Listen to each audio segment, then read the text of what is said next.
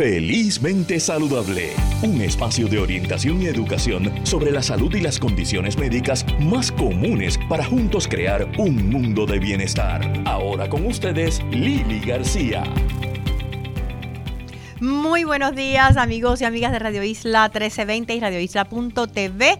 Aquí Lili García en Felizmente Saludable en este sábado 8 de julio. Hoy tenemos un programa súper interesante. Vamos a estar hablando de temas bien diversos. Eh, una de las grandes preocupaciones que tenemos todos son las condiciones de salud mental en los niños. Sabemos que la salud mental en general, pero está en decaída. Eh, no solamente en Puerto Rico, yo creo que en el planeta. Eh, vamos a hablar un poquito de aquellas condiciones que son más comunes en los niños y los adolescentes. no sé si han escuchado o leído, pero se está hablando mucho últimamente acerca de lo que es la carne sintética, esta carne que se fabrica en laboratorios eh, y que si no se está consumiendo ya pronto va a estar en un supermercado cerca de usted. Eh, ¿Cuán saludables o no son? Vamos a estar hablando con la licenciada Sandra Ortiz, eh, nutricionista dietista, acerca de este tema. Y estoy segura que muchos de ustedes han escuchado hablar de la medicina energética, específicamente de una técnica conocida como Reiki. Eh, y hoy vamos a conocer y vamos a conversar con un buen amigo, eh, médico ya retirado, ginecólogo, eh, que desde que estaba en su práctica utilizaba la medicina alternativa del Reiki y ahora que está retirado, pues se dedica a eso. Y me refiero al doctor Alberto Carrera. Alberto, gracias por estar con nosotros en Felizmente Saludable. Muchas gracias a ustedes y salud a todo el mundo y me alegro que hayas dicho que estás perfectamente estado de salud.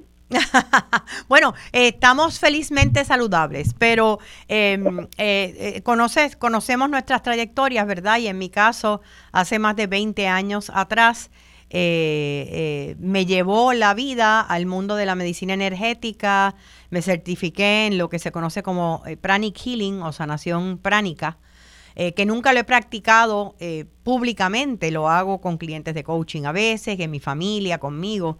Eh, pero también me certifiqué, con, hice la primera iniciación del Reiki. Em, y, y, es interesante cómo desde ese momento hasta acá ha cambiado la cosa, cómo se ha convertido en algo que antes la gente lo miraba como algo extraño y todavía tal vez, pero se ha convertido parte de lo que es eh, eh, está encontrando un espacio dentro de hospitales, dentro de oficinas, bueno, médicos como tú que la practican hace mucho tiempo y quería, para comenzar, ¿cómo te encuentras con, con el Reiki y, qué te hace comenzar a practicarlo siendo médico? Bueno, yo creo que ah, un punto importante que has mencionado es que todo el mundo busca estar saludable.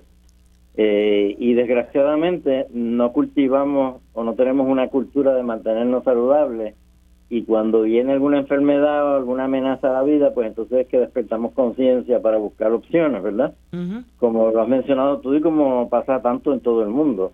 Eh, así que, eh, claro, yo como con una formación médica y desde, obviamente lo que me llevó a eso fue buscar sanación a las personas que están viviendo condiciones y o procesos dificultosos y de sufrimiento para tratar de aliviarlos y sanarlos. Así que yo, pues, cuando empecé la carrera de medicina, hace ya unos cuantos añitos, luego hice la especialidad en obstetricia y yo diría que como a la mitad de mi carrera eh, conocí lo que es Reiki. Siempre he pensado que la sanación pues obviamente inicialmente proviene de una intención de ayudar a otra persona, uh del corazón, ¿verdad? Todo el mundo sabe que cuando tiene un hijo enfermo, pues en el corazón sale quererlo sanar y poner las manos encima y tratar de quitarle la fiebre o aliviar el dolor pasando la mano, es una tendencia. Es casi, es casi instintivo, ¿no? Es una tendencia instintiva. Instintiva, sí. Esto, y todas estas cosas instintivas para mí son de mucho valor porque no se piensan ni se razonan, sino se llevan con un impulso y ese impulso básicamente está dirigido por el amor, ¿verdad? Por la compasión, tratar de ayudar a otra persona. Ah, claro. Así que son, genuinos, no hay duda que son genuinos cuando la persona está en ese momento. Así que como a mitad de mi carrera, pues conocí Reiki esto como una opción de sanación. Como dije, siempre me gustó o siempre estuve pensando que las manos servían para ayudar a sanar por eso escogí una carrera que tiene cirugía. Eh, aunque no soy cirujano, soy ginecólogo obstetra, pero obviamente la cirugía es uno de los elementos que se utilizan para poder ayudar a otras personas, así que usaba mis manos eh, y hasta cierto modo pues complacía esa intuición de usar mis manos para poder sanar. Eh, entonces conocí Reiki y bueno, pues me inicié, inicialmente cogí básicamente por curiosidad, o sea, no estaba convencido ni conocía nada. Yo dije, bueno, pues si eso es sanación con las manos, pues voy a empezar a explorar a ver lo que es, porque yo creo que siempre es bien importante explorar. Yo creo que no hay cosa más lastimosa para el conocimiento que el miedo a buscar la verdad, ¿verdad? Hay gente que pues piensa que Reiki o algunos otros procesos de sanación son, ah, no sé, brujería o cosas raras. Claro, magia, magia. Harry Potter. Que tienen, miedo, y no quieren explorarlo, pero yo por lo contrario, yo me gusta explorar y conocerlo de primera persona. sí, yo también. Cogí primer nivel, segundo nivel, cogí tercer nivel la maestría y empecé a practicar Reiki en el 2003, esto ya como una práctica. Wow, hace 20 años ya. Hace 20 años. Esto obviamente fue en aumento porque primero empecé pues con mi familia, con mis hijos eh, y con gente cercana, aún con pacientes. Aún en el proceso quirúrgico uno estaba consciente de que pues podía podía practicar Reiki para ayudar a sanar a esa persona antes, de antes de continuar con qué resultados has visto eh, y cómo se puede beneficiar, ¿verdad?, la gente con, con Reiki. Eh, vamos a explicar lo que es Reiki. ¿Qué está ocurriendo a nivel energético cuando se practican las técnicas de Reiki o de sanación pránica, etcétera? Bueno, vamos a vamos a empezar en el principio sin ir en mucho detalle para no coger mucho espacio. Ajá pero Reiki como tal, esto, pues no se sabe los orígenes realmente porque es muy antiguo. Sin embargo, hubo una persona que fue un japonés que se llamó Mikao Usui, eh, que él vivió entre 1865 y 1926, desarrolló un sistema que le llamó sistema de armonización natural o energía vital universal. Y ahí fue donde él pues describió cómo se puede enseñar a preparar a personas para dar Reiki. Eh, y traigo esto bien importante porque cuando estamos hablando de, curación, de sanación, de recuperación de trauma, tanto físico como mental, etcétera, etcétera, debemos entender que el principio se llama sistema de armonización natural o energía vital universal, ¿verdad? Hay unos principios básicos también que es importante que a última instancia esto entra dentro de la formación de la persona y, el, y, la prevención. Y hay unos principios Reiki que probablemente muchos lo conocen, donde dice tan solo por hoy no te enfades. Sabemos que el enfadar pues produce un estado de malestar y una alteración total de la energía del cuerpo, por lo tanto pues no es un buen elemento. No. Dice tan solo por hoy expresa gratitud. Porque la gratitud es sentirse agradecido por la vida, agradecido por todo, agradecido y a la gratitud es el principio de la felicidad, porque si, estás, si tienes gratitud, te sientes en armonía y te sientes feliz. Definitivamente, es, uno de los secretos de las personas felices, es eh, el, practicar la gratitud. Claro, este, el otro elemento, son cuatro, voy por el tercero, el otro principio dice, sea aplicado y honesto en tu trabajo. En otras palabras, concéntrate en lo que estás haciendo, hazlo con amor, hazlo con... Con, propósito. hazlo con propósito.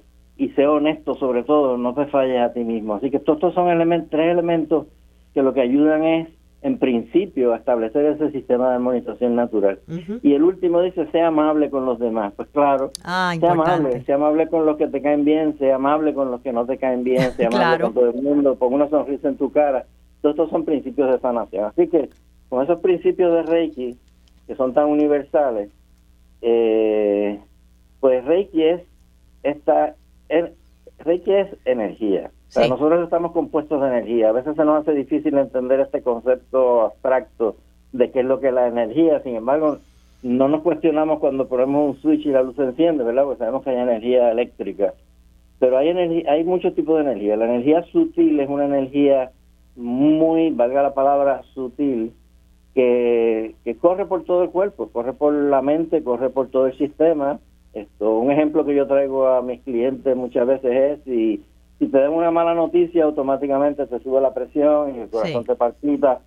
Esto, entonces yo le pregunto, pero ¿cómo es eso? De escuchar, escuchar un evento de una mala noticia a cómo se altera la fisiología de tu cuerpo, cuál es la energía envuelta. Y es ahí mismo lo que estamos hablando de una alteración de esa armonización natural o el sistema de armonización natural que tiene el cuerpo.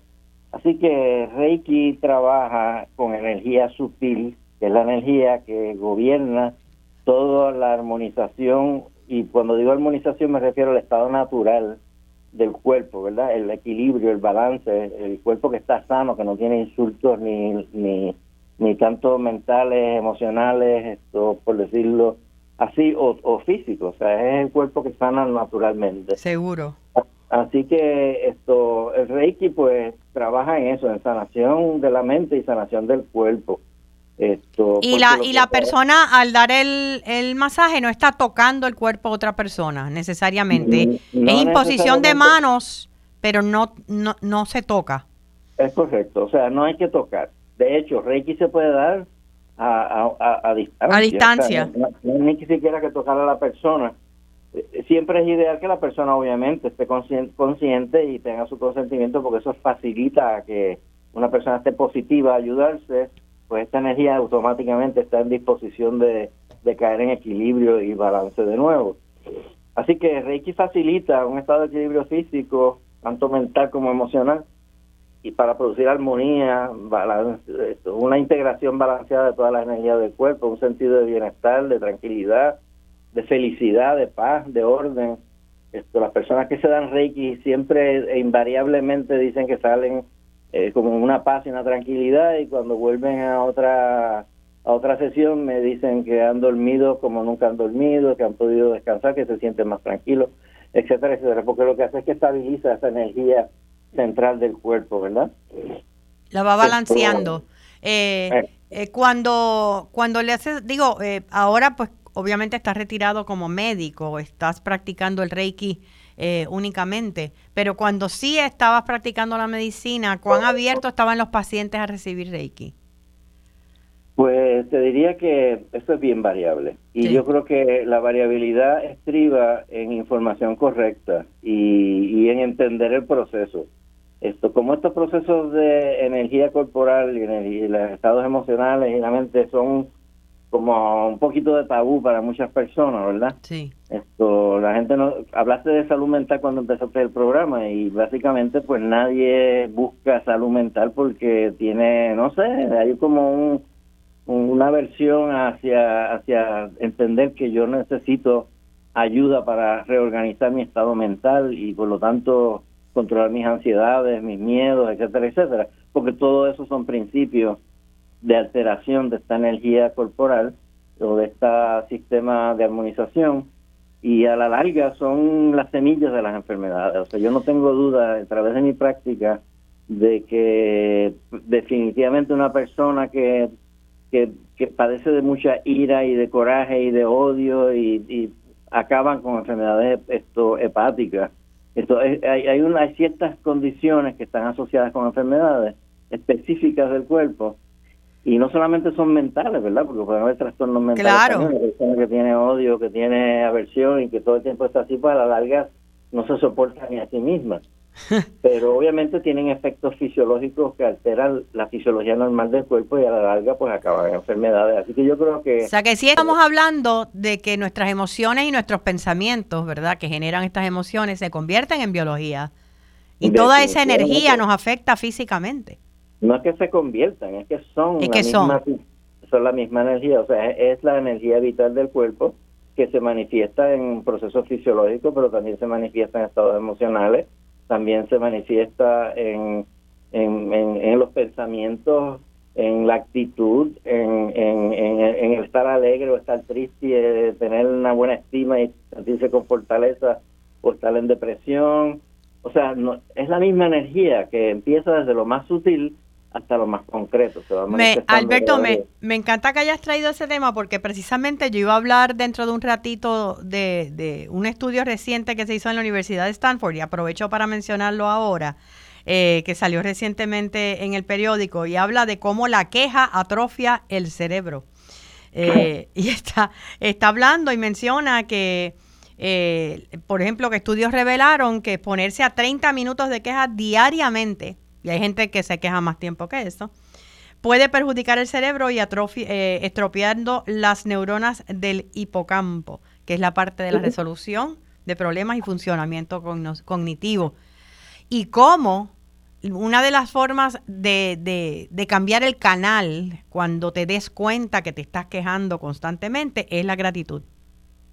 Claro, hay muchas formas, ¿no? Pero, pero yo creo que no hay duda de que el estarse quejando es un estado mental eh, autodestructivo. No solamente va a afectar, como el estudio lo trae, en las células del hipocampo, sino también en la actitud de la vida y obviamente una persona que se está quejando todo el tiempo es infeliz y por lo tanto pues se está haciendo un infierno a sí mismo y a la larga pues acaba lastimándose su propio cuerpo. Sí, no, y, sus relaciones interpersonales se afectan porque ¿quién quiere estar al lado de alguien quejándose todo el tiempo?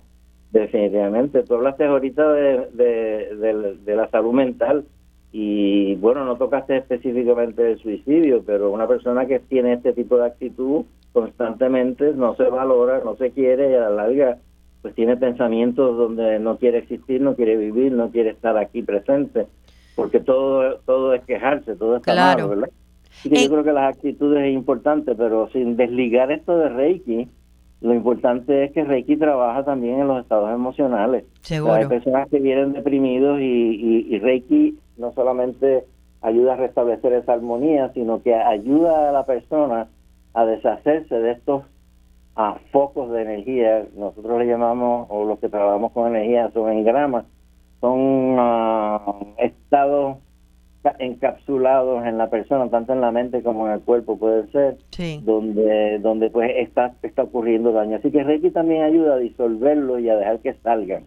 Esto, por eso es que Reiki moviliza la energía del cuerpo. Nosotros, pues sin entrar en detalle para no coger mucho tiempo, pues hay una anatomía que conocemos, las personas que practicamos Reiki y vamos específicamente a, algunas partes del cuerpo para tratar de equilibrar eh, esa, energía y que haya un flujo y una integración adecuada dentro de todo, porque a la larga la salud no es otra cosa que un buen funcionamiento y una integración eh, ininterrumpida de, toda la energía del cuerpo. En Puerto Rico tenemos eh, excelentes, ¿verdad? Reiki Masters, eh, pero si una persona va a buscar eh, el servicio de alguien para, para intentar la técnica del Reiki, ¿qué tú les recomendarías? Bueno, eh, yo creo que a veces uno conoce personas, ¿verdad? Eh, así que, que quizás a través de alguien que uno conozca, yo estoy seguro que uno puede buscar un poquito a través de mm, las redes sociales, esto buscando Reiki o sanación con Reiki en Puerto Rico, estoy seguro que tienen que haber muchas personas esto. Eh, tal vez preguntarle a personas, ¿verdad?, que, que refieran, eh, porque también es algo que tiene que tener una química, ¿verdad?, con la persona y no necesariamente eso se da con todos los médicos también. Exactamente, y se da con las personas, o sea, yo me relaciono, hay, hay una química que uno siente entre una persona y otra que son desconocidos y eso pues establece probablemente el inicio de una buena relación, al igual que hay veces que hay química que no comparte y que es antagónica y uno dice, pues esta persona no me interesa conocerla y uno camina por otro lado. Seguro. O sea, que, y estamos hablando de nuevo, estamos hablando de la energía, porque ¿qué es o qué es si no es la energía que vibra esa persona, verdad? Seguro. Así que yo creo que hablar de energía debe de ser ya fuera de un tabú, algo muy normal, que debe de entenderse, que afecta tanto desde la actitud de los pensamientos, las emociones y definitivamente la fisiología del cuerpo, el bienestar y el funcionamiento fisiológico y obviamente la sanación o la enfermedad. Así que sí hay es una alternativa para tanto eh, eh, eh, situaciones o condiciones físicas como emocionales, para el balance, para bajar el estrés, para combatir el insomnio. Así que muchísimas gracias Alberto, yo creo que has aclarado muchos puntos que tal vez el público pueda tener. Si quisieran comunicarse contigo específicamente, ¿tienes, ¿estás en, en Facebook, en redes sociales? ¿Hay un teléfono que eh, se pueda llamar? Sí, realmente esto, yo atiendo, yo veo, los lunes yo lo dedico completamente a Reiki, así que estoy en sesiones todo el día. Las sesiones son aproximadamente 45 minutos, una hora. Y pueden llamarme para hacer una cita. Yo estoy en el 787 638-2908. Quería mencionar algo si me da tiempo. Sí, sí, sí, cuéntame. Esto, yo creo que esto para el, conocimiento de todo el mundo, yo creo que Reiki no, no es la única opción. no, claro.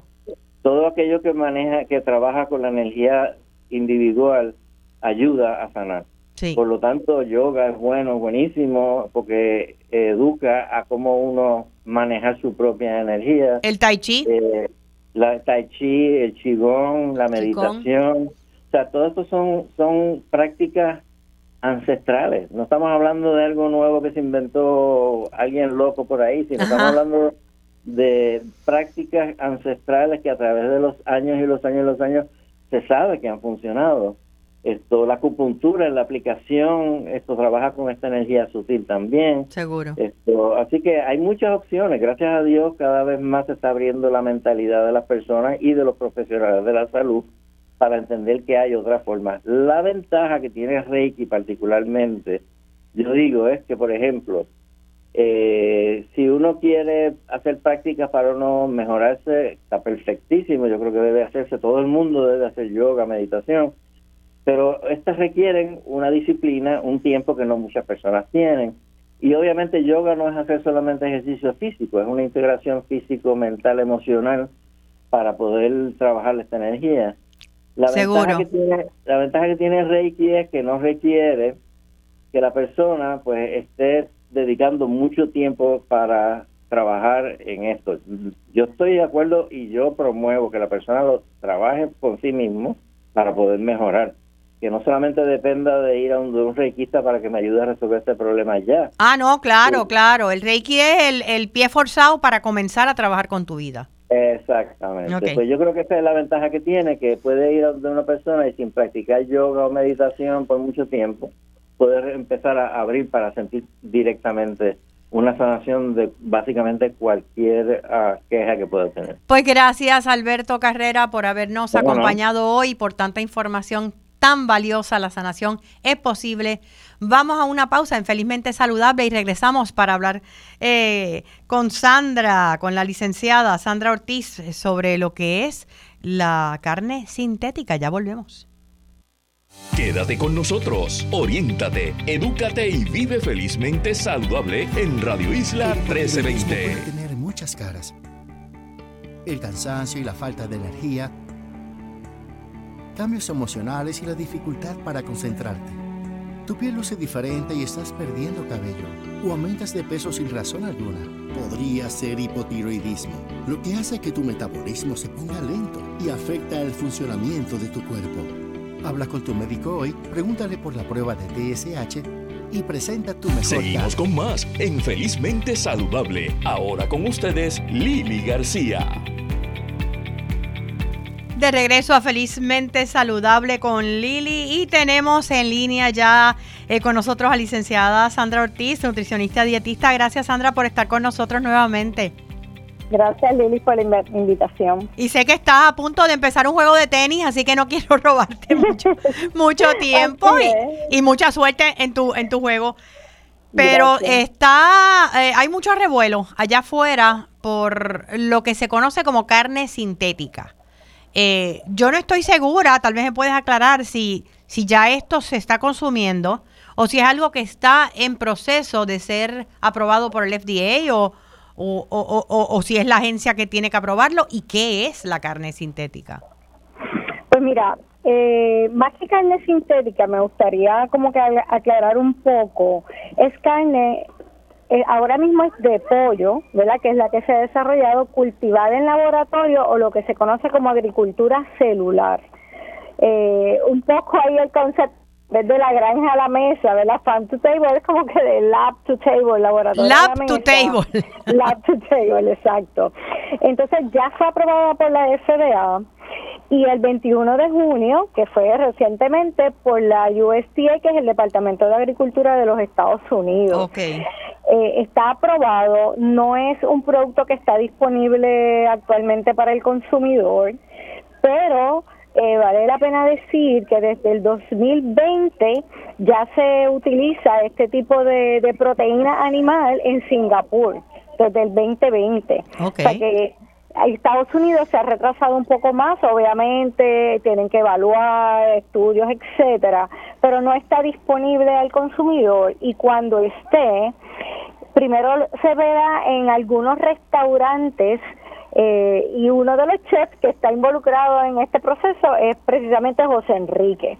¿verdad? Tenemos, tenemos que entender que esta es una forma de están buscando pues lo que es la seguridad alimentaria, ¿verdad? De que en algún momento si en el planeta no se puede alimentar de, de, carne natural, ¿verdad? Eh, o de pollo, pues porque no hay. Correcto. se pueda pues, crear.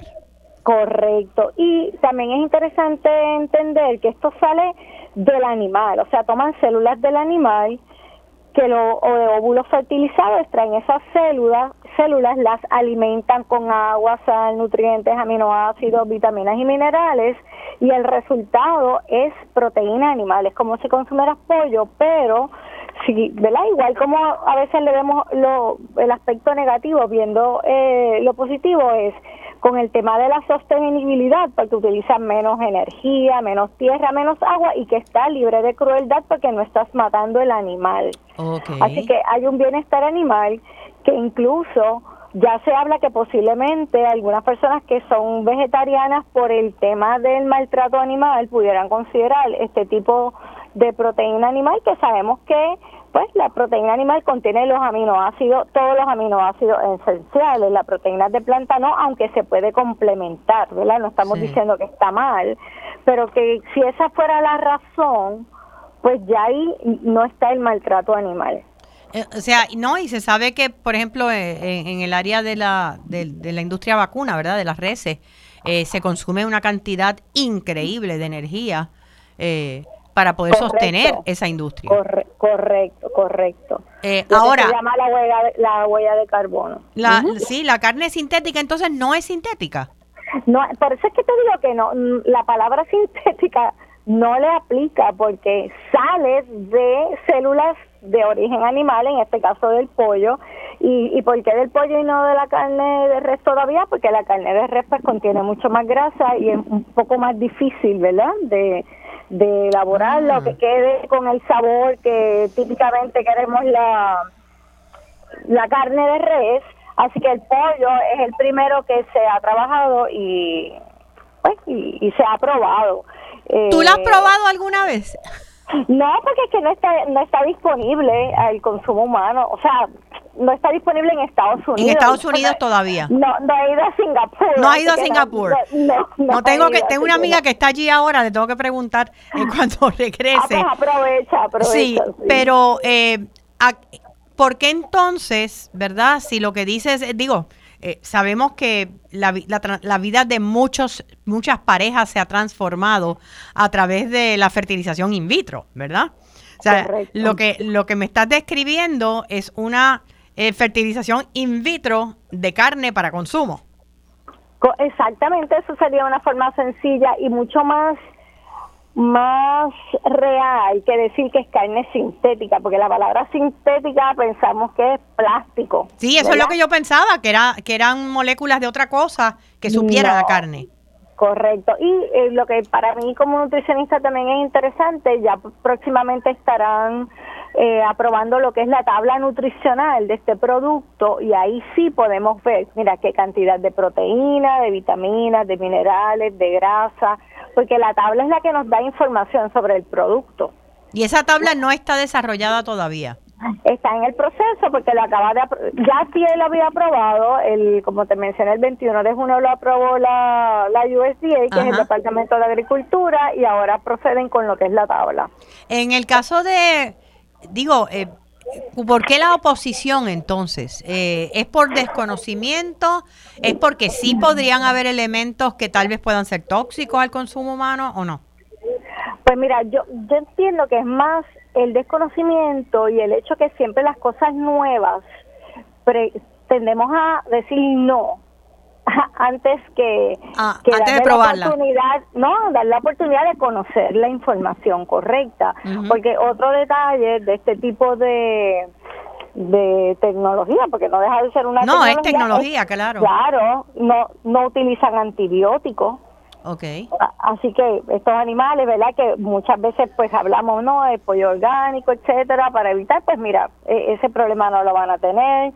También eh, no tienen, son negativos a la salmonela, que sabemos que es algo que, que se puede adquirir del pollo. Ah, ¿verdad? Eh? No, no había pensado en eso. Correcto. O sea, tenemos que poner los pros y los contras con la información correcta y no tratar de llevar información que no es, porque si tú me preguntas a mí, que llevo más de 34 años en la carrera, yo he visto personas que comen cosas eh, en la calle, este, que yo no me atrevería a comerlas, porque no tengo la seguridad de...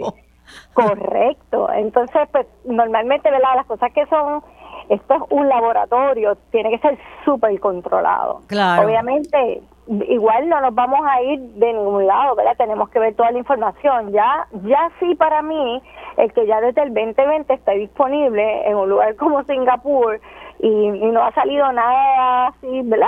Pues, vamos a decir que ya hay gente que la está consumiendo todavía en Estados Unidos, no a menos que hayan ido a Singapur. A Singapur. Eh, Pero, y, y no es algo que va a estar disponible mañana en el supermercado porque lo acaban de aprobar.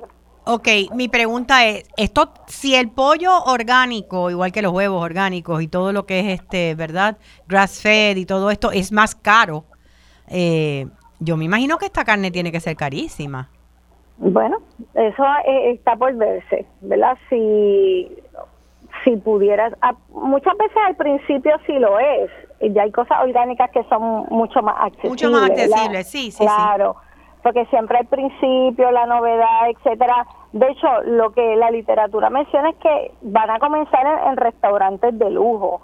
Y eh, específicamente hablan de dos restaurantes, uno que no han dicho el nombre, pero eh, de José André iba a ser en Washington y otro que es en, San Francisco, Bar Cream. O sea que esto no, no va a ser masivo todavía. No, Iba, y, y tú eh, sabes cómo somos aquí los puertorriqueños, el día que llegue, eso va a ser una moda, una moda para los que lo puedan pagar. Correcto, correcto.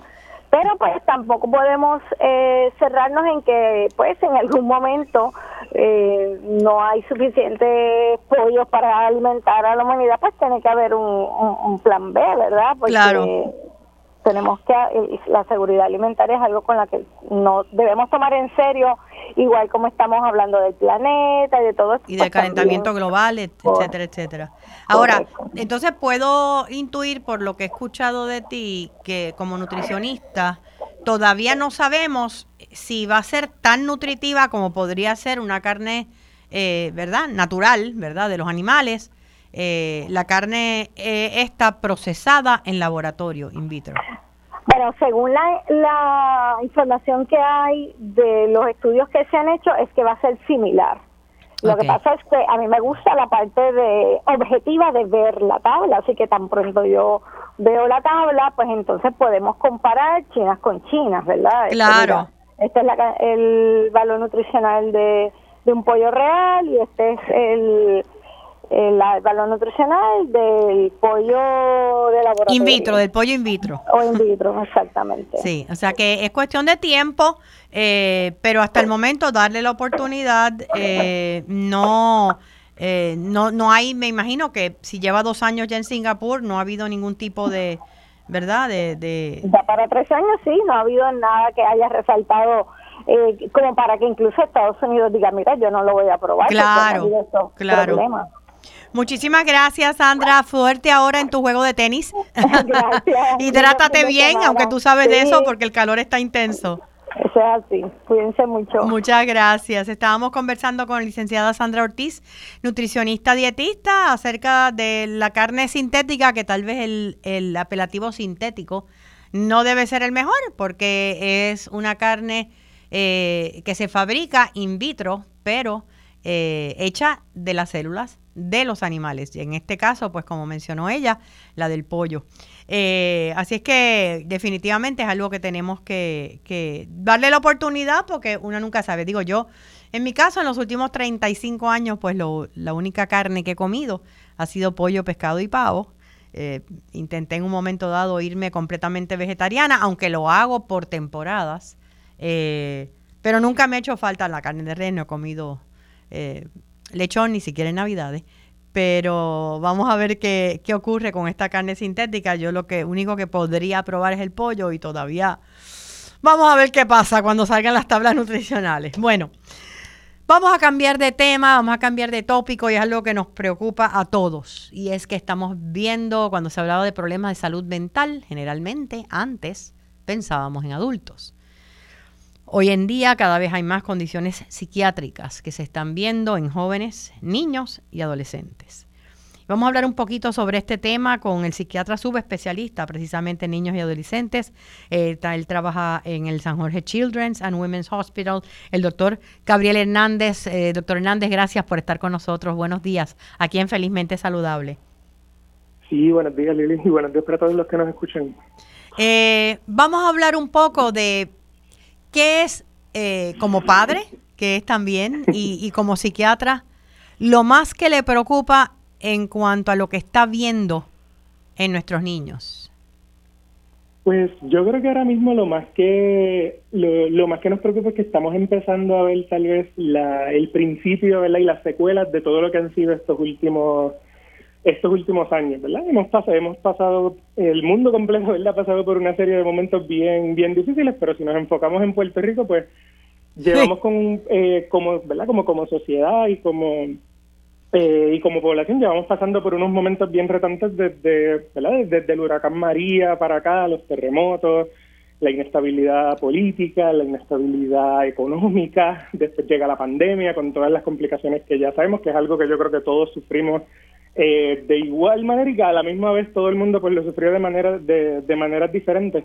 Pero lo, pero lo sufrimos todos, llevamos cinco años a bofetada pura. Definitivamente, definitivamente. Y eso sin contar que ya desde antes de todo esto, lo que para efectos de, ¿verdad? de, los, de los niños y adolescentes, pues ya veníamos con una, con una situación particularmente de la ansiedad que iba en, en aumento, ¿verdad? Ya desde hace más de 10 años llevamos hablando que esta generación pues eh, es la de la generación de la ansiedad con todos estos cambios que, que han habido en esta última en esta última década, estos últimos 10, 15 años, con el aumento en el, en el flujo de información, en las redes sociales, el acceso que tenemos a, a tantas cosas, sabemos, ¿verdad?, que, esta generación era una generación que ya estaba creciendo eh, con unos niveles de ansiedad que se estaban saliendo, ¿verdad?, de lo normal al punto de que la tanto la Academia Americana de Pediatría como la Academia Americana de Psiquiatras de Niños y Adolescentes pues habían declarado eh, ya que estábamos a punto ¿verdad? de una de una emergencia nacional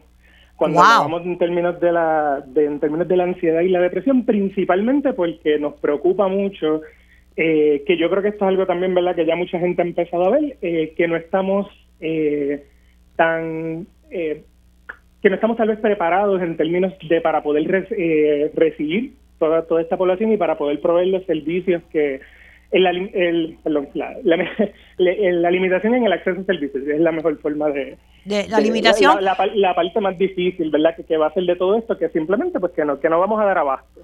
Cuando es una de las cosas que nos preocupa. Sí no porque es que la ansiedad el, el uso de las redes sociales eh, eh cada vez sigue en, en, aumento. Esta misma semana tuvimos las, el, el comienzo de una nueva red, social de competencia del Twitter, que es Threads. Eh, y ya dicen, acaba de salir un artículo hoy mismo, que es la red social de más rápido crecimiento en menos tiempo. O sea, hay millones y millones y millones de personas utilizándolo en los primeros cinco días, ¿verdad? Y, y el acceso que tienen los, los niños, no estoy hablando ni siquiera de adolescentes, a estas redes sociales, pues es total. Eh, y, y, de verdad que es para pelo lo que, lo que está ocurriendo, porque cuando yo me criaba, obviamente usted podría ser mi hijo, o sea, es, jovencito, pero eh, tú tenías el acceso a la información, era bien limitada. Y generalmente trataban de que tú supieras lo menos posible de lo que estaba pasando feo allá afuera. Hoy en día no es así. No, hoy día, o sea, hoy día, ¿verdad? La, la, cantidad de información con la que con la que todos nos bombardeamos es tan es sumamente, ¿verdad? Eh, eh, tiene su tiene su lado positivo, ¿verdad? Porque obviamente pues han habido muchas cosas positivas que ha salido de todo esto. Esto nos ha permitido conectarnos de una manera que tal vez no lo hubiéramos podido hacer eh, antes, pero a la misma vez, pues, como estabas diciendo, o sea, la, la cantidad de información que que llega y lo rápido que las cosas están cambiando todo el tiempo, pues ciertamente pues levanta mucha preocupación para todo el mundo, para levanta mucha preocupación en los adultos, más aún pues en los niños y adolescentes que tal vez eh, no tienen eh, esa capacidad obviamente todavía para poder discernir y manejar tanta tanta información que está entrando a la vez. O sea que ahora mismo la preocupación mayor en, en, los pacientes que está viendo de esa edad, eh, estamos hablando de ansiedad y, depresión. Y cómo, ¿verdad? En algún caso me puede mencionar, se manifiesta esta ansiedad.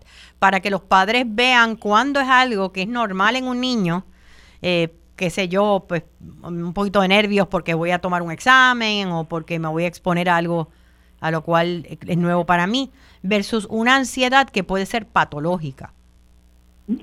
Esa, ¿verdad? Esa es una pregunta bien importante. La ansiedad, la ansiedad de por sí es algo que va a ser parte de todos nosotros. Todo el mundo experimenta ansiedad en algún momento, eso es algo intrínseco, ¿verdad?, de nuestro eh, de nuestro desarrollo que nos permite pues poder reaccionar a situaciones difíciles, poder escapar cuando estamos en peligro. Eh, así que eso siempre va a ser normal tener algún nivel de ansiedad. Obviamente lo que preocupa es cuando eso, cuando eso se sale de lo normal. En el caso de niños y adolescentes, pues a veces puede ser un poquito difícil evaluar eh, que es normal, que tal vez me preocupa. Una de las cosas que, ¿verdad? que yo siempre hablo con los papás en términos de qué cosas debemos estar pendientes de las primeras banderitas rojas que siempre que siempre vamos a estar pendientes cuando ha habido cualquier cambio de, comportamiento, cualquier cambio de conducta de lo que es el nivel de base de, ese niño o de ese adolescente. Eh, en los niños más pequeños, pues a veces podemos ver cosas como, por ejemplo, las perretas eh, que no siguen instrucciones, a veces los papás dicen como que, pero es que está bien mal criado y, y es algo que se sale de, de como ellos son usualmente. Entonces, no necesariamente, ¿verdad?, es que estén que simplemente, ¿verdad?, que, que sean malcriados o que estén teniendo perretas por nada, sino que es una manera que tal vez ellos están utilizando para comunicar cómo, cómo se están sintiendo. Claro, es su forma de expresarse. Exacto. Eh, los niños de edad escolar, que son estos niños ya entre primero, sexto grado, pues a veces vemos cosas eh, un poquito más como que no quieren tal vez compartir, eh, que no quieren, no están disfrutando las cosas que antes, que antes disfrutaba, están teniendo dificultades en las cosas que se supone que puedan hacer durante todos los días, problemas en la escuela, problemas con la parte académica, problemas en el aprendizaje.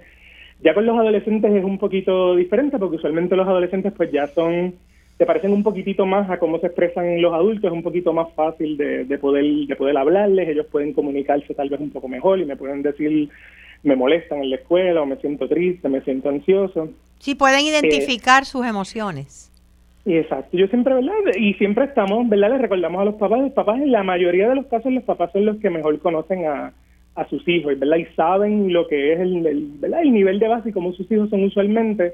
Y cuando empezamos a detectar tal vez estas diferencias, estos cambios en comportamiento que se exceden, no solamente que se exceden de lo normal, sino que se mantienen, ¿verdad? Porque a veces podemos tener estos momentos en un día, un momento aislado, claro. eh, algún momento que, ¿verdad? Que, tuvimos un mal rato o algo, pero cuando vemos que eso empieza a volverse algo que estamos viendo eh, a veces todos los días o la mayoría de las veces, eh, la mayoría de los días de la semana, por más de dos semanas, pues ya a veces pues nos empezamos a preocupar un poquito y tratamos de, lo, ideal ahí, pues empezar a tratar de, de buscar un poquito de ayuda, empezando desde las cosas, ¿verdad? Desde las cosas más básicas la escuela es una herramienta bien, bien, bien importante.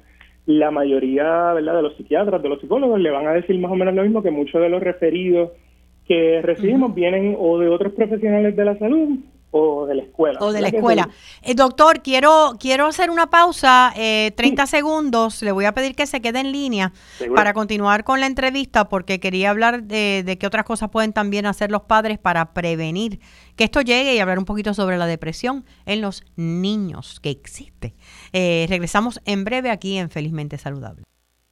Quédate con nosotros, oriéntate, edúcate y vive felizmente saludable en Radio Isla 1320. Si tiene alguna condición crónica como hipotiroidismo, hable con su médico para ver si una receta de 90 días es adecuada para usted. Con una receta de 90 días tendrá el tratamiento suficiente para tres meses y así será menos probable quedarse sin su medicamento. Además hará menos viajes a la farmacia y un copago solo cada 90 días. Si su médico establece que el medicamento a largo plazo es eficaz y lo tolera bien, pregúntele hoy si una receta de 90 días es adecuada para usted. Auspicia AbbVie. Seguimos con más en Felizmente Saludable. Ahora con ustedes, Lili García. De regreso a nuestro último segmento de hoy de Felizmente Saludable, estamos conversando con el psiquiatra subespecialista en niños y adolescentes, doctor Gabriel Hernández. Estábamos hablando con el doctor Hernández acerca de, la ansiedad. Se nos fue la, llamada eh, en lo que lo, estamos eh, reconectando.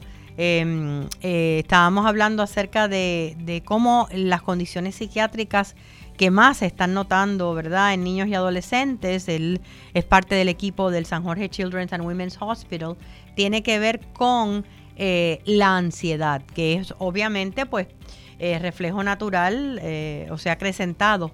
Si se ha acrecentado en los adultos, imagínense en los niños, en los últimos cinco años con tantos eventos que hemos tenido desde el huracán María e Irma hasta el día de hoy con la pandemia.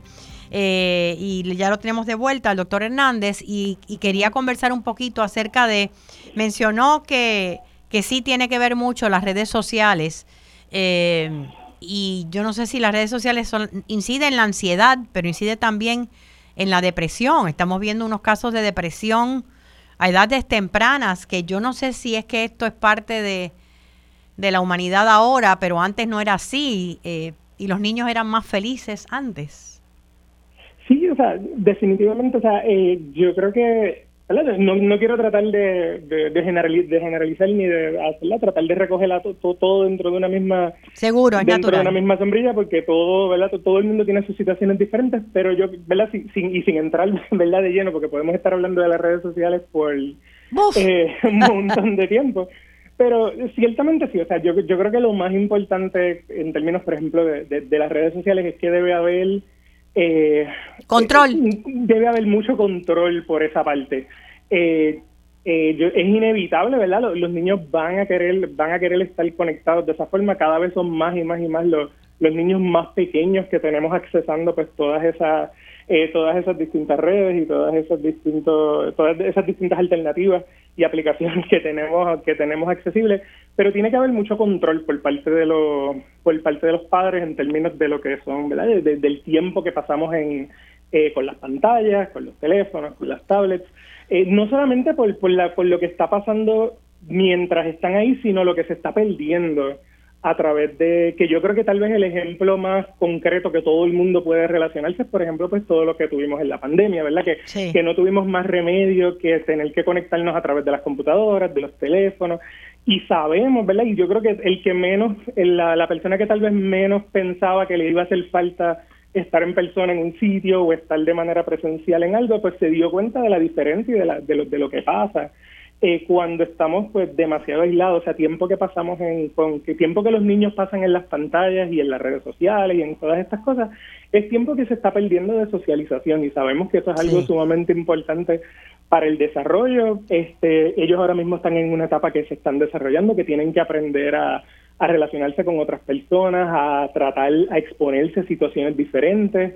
Eh, ¿Por qué? Porque obviamente queremos lo que una de las cosas que que queremos, que es parte de nuestro trabajo, ¿verdad? A mí siempre me gusta aclarar con los papás porque hay mucha, lamentablemente todavía, a pesar de que hemos hecho muchos avances, yo creo que estos últimos años durante la pandemia ayudaron a levantar eh, la importancia de lo que es la salud mental, pero todavía, por ejemplo, en lo que es psiquiatría de niños y adolescentes, pues todavía hay mucho hay mucho estigma, hay muchas cosas que no se conocen y a mí siempre me gusta, ¿verdad?, explicarle a los papás que esto no es solamente la parte de, ¿verdad? No, no, no es solamente la parte médica, la parte de los medicamentos. Los psiquiatras de niños y adolescentes se enfocan en los pensamientos, en las emociones, en el O sea que hay, hay terapia por parte de un psiquiatra cuando se trata, o debe haber. definitivamente, o sea, los medicamentos es, y a mí, ¿verdad? Y esa declaración siempre me gusta hacerla porque eso es, muchos eh, muchos familiares y muchos papás le van a tener, tienen su, reserva y tienen muchas preocupaciones por esa parte. Y es entendible, ¿no? Porque tú empezar a medicar a un niño eh, es preocupante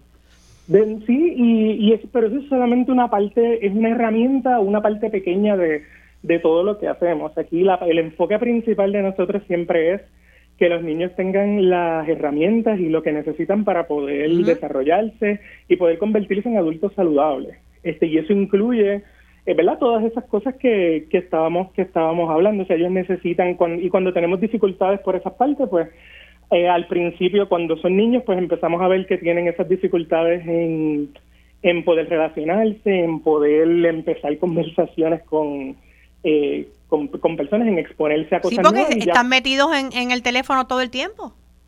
Exacto, y, y, eso lo estamos viendo, ¿verdad? Que a veces, este, que yo creo que era de las cosas más comunes que, que estuvimos viendo ahora, ¿verdad? Cuando los nenes empezaron a regresar a la escuela, que empezaron a regresar a, regresar a, a las actividades del diario vivir, las dificultades que estaban teniendo por esa parte.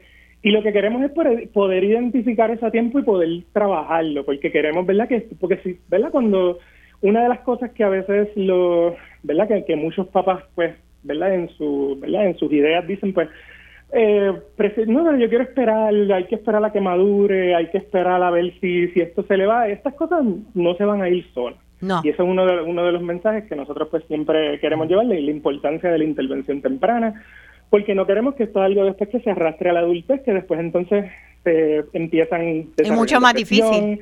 Tienen dificultades en el trabajo, en las relaciones de pareja, en las, ¿verdad? Con, con, trabajando con el resto de la familia, o sea que estas son cosas que que se arrastran después para, para adultos y no se manejan de una manera pues eh, claro, esta, esta, intervención temprana es bien importante, como menciona. Eh, si hay si hay este señales que indican, eh, no, pero es que es natural que sea así, por, por no hay cosas que no son naturales. Sí, sí, definitivamente. O sea, esa, es de las cosas que tratamos de que, de que todo el mundo entienda, ¿verdad? Que esto tampoco es cuando estamos hablando de, particularmente de la ansiedad, porque yo creo que la ansiedad es lo que está eh, en la base de muchas de las otras condiciones que, que, se van a desarrollar después, principalmente de la depresión. Es bien raro, es bien raro, ¿verdad? Encontrar un niño, un adolescente que esté teniendo síntomas depresivos y que no haya algo de ansiedad de base que probablemente venía arrastrándose desde mucho desde Mucho antes. Eh, mucho antes de eso. Una de las cosas, digo, por lo menos yo lo he notado eh, como profesional, como psiquiatra, pues usted podrá corregirme, es que muchas veces también, no solamente son los niños los que están todo el tiempo metidos en la tecnología, sino que muchas veces los padres. Y los niños se sienten solos, no escuchados, no comprendidos. Eh, ¿Esto ha sido algo que ha salido a relucir en la práctica? Eso es algo, eh, yo creo, ¿verdad? Y me, me, alegro mucho que, hayas traído Ese, comentario porque eso, es un punto bien, bien importante que a mí también me gusta llevarle siempre a los, tanto a los padres como, como al resto de la familia, es el rol que los padres tienen en la salud mental de, sus, hijos. O sea, los niños eh, aprenden de nosotros no solamente las cosas que nosotros directamente le enseñamos, sino aprenden mucho de nuestro modelaje, ¿verdad? Nosotros siempre, siempre es importante, ¿verdad? Para, para los padres el, modelaje que le estamos dando a los niños, porque ellos de ahí es que ellos aprenden, desarrollan todas estas destrezas de cómo manejar la frustración, cómo manejar las situaciones difíciles, cómo manejar la ansiedad, las situaciones retantes, todo eso ellos lo aprenden de nosotros, directa o indirectamente, ¿verdad? Cuando ellos nos están velando todo el tiempo y es de ahí es que vienen pues todas, todas esas cosas. Ellos, la salud mental de los niños va a ser un reflejo en realidad de la salud mental de los padres. Por eso también es bien sumamente común que cuando estamos viendo,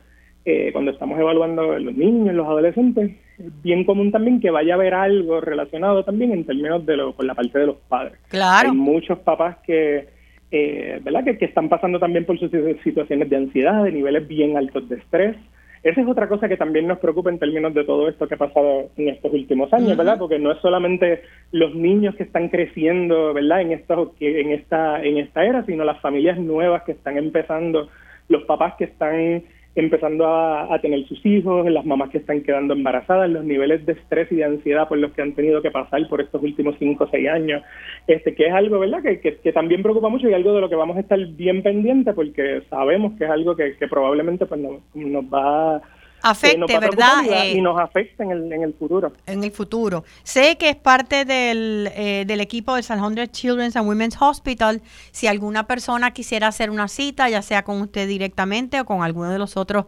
profesionales, ¿dónde puede llamar?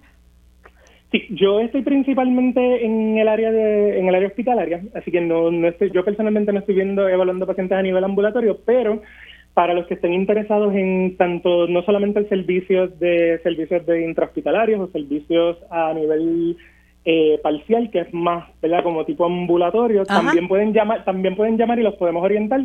El número del hospital es el 787 727 mil las extensiones 4371 y 4379. Pueden llamar ahí y con mucho gusto el personal puede orientar. 727.000 es el número del cuadro. Muchísimas gracias al doctor Gabriel Hernández. Gracias por, por eh, la información y por el enfoque y el compromiso que tiene por la salud mental de nuestros niños. Muchísimas gracias. Así, Buen día. Bueno, y antes de despedirnos, quiero recordarles, y hablando nuevamente de salud mental, que te, tiene acceso eh, a la herramienta eh, Respira con Lili, la aplicación para celulares, para teléfonos inteligentes, eh, ya sea si su teléfono es Android o es un iPhone, puede bajar la aplicación desde el App Store o desde Google Play y Respira con Lili contiene meditaciones cortas qué es mindfulness, cómo respirar abdominalmente para bajar revoluciones. Eh, meditaciones con diferentes propósitos de dos minutos, tres, cuatro minutos y un segmento que se llama Herramientas en mi voz, donde hay columnas que he escrito a través de los años narradas por mí. Así que pueden bajarla, escucharla, la aplicación, eh, darle la oportunidad eh, y me dejan saber si les gusta. como han escuchado hoy, definitivamente nuestra mente eh, la forma en que interpretamos la vida afecta directamente a las emociones que van a eh, reaccionar esos pensamientos y directamente afectan a nuestro cuerpo físico. Somos seres holísticos, mente, cuerpo y espíritu. Necesitamos trabajar con todos los aspectos. Así que eh, nos vemos y nos escuchamos la semana próxima aquí en Felizmente Saludable. Hasta entonces, que tengan una semana feliz y saludable y recordando siempre que la felicidad es una decisión personal. Hasta el sábado.